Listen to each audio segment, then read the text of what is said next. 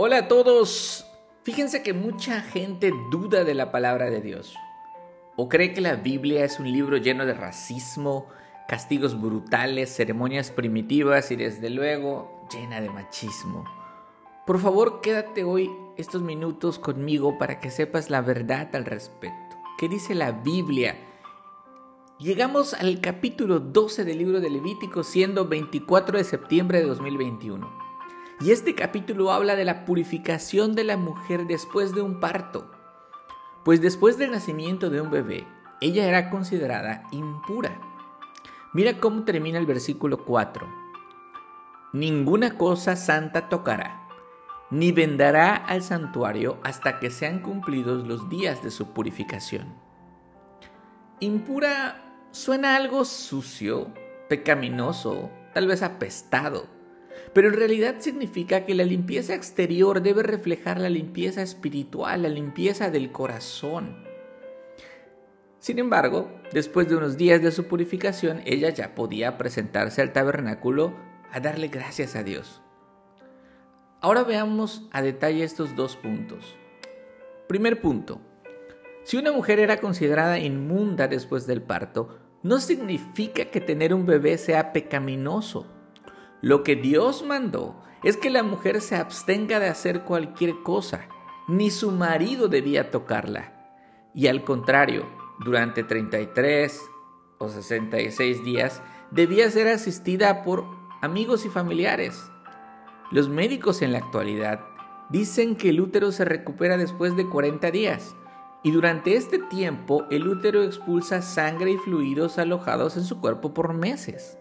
No existían toallas sanitarias, así que no era ni limpio ni conveniente para la salud de la mujer regresar a sus actividades. Ahora puedes ver la sabiduría perfecta y el amor de Dios hacia la mujer y su cuidado. Segundo punto.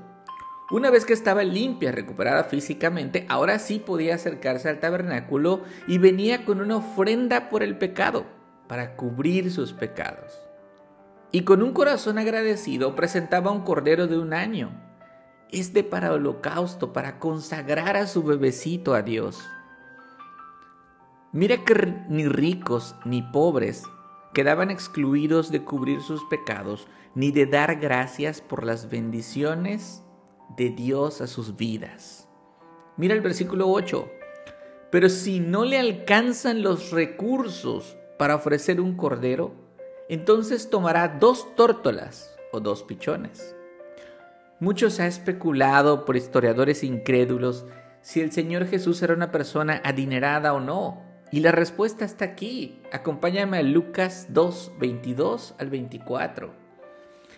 Cuando se cumplió el tiempo de la purificación, es decir, cuando María estuvo limpia, descansada y repuesta físicamente del parto, José y María llevaron al Señor Jesús al templo de Jerusalén para consagrarlo a Dios y para ofrecer un sacrificio conforme lo que fue dicho en la ley del Señor, un par de tórtolas o dos pichones. Esta ofrenda entonces indicaba la pobreza de José y María. Mis amigos, ellos no tenían los recursos económicos para presentar un cordero. Solo no te confundas.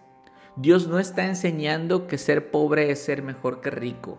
Y tampoco está enseñando que Él prefería a los pobres sobre los ricos. Ante Dios, hombres y mujeres son de igual valor porque ambos fueron creados a su imagen y semejanza. Y acabamos de ver cómo Dios se ocupa del cuidado físico y espiritual de la mujer. Lo que quiero mostrarte es la humildad del Señor tú tampoco me podrías explicar cómo, siendo el dueño y creador de todo cuanto existe, con toda su autoridad, con toda su gloria y majestad, se hizo pobre. Y no hablo solo de pobreza económica, porque sin dejar de ser Dios, se hizo hombre. Y el resultado fue que lo matamos como a un delincuente. Tú no lo puedes explicar porque nunca has amado así. Dios dejó su trono celestial para morir por ti en una cruz y recibir el castigo que merecías. Así que Cristo murió por los pecados de ricos y de pobres. Y ninguno está excluido de llevar una vida santa, una vida recta y en agradecimiento por las bendiciones que Él te ha dado. Acompáñame a orar. Bendito seas Dios de toda la gloria. Hoy vengo a tus pies agradecido porque me has mostrado por medio de tus palabras cuán valiosas e importantes son las mujeres para ti, su salud y su cuidado. Pongo en tus manos a todas las mujeres que conozco y a las que no también, para que tú seas el rey de sus vidas, para que juntos como humanidad y sin importar nuestra condición social, seamos uno en Cristo. En el nombre de Jesús. Amén.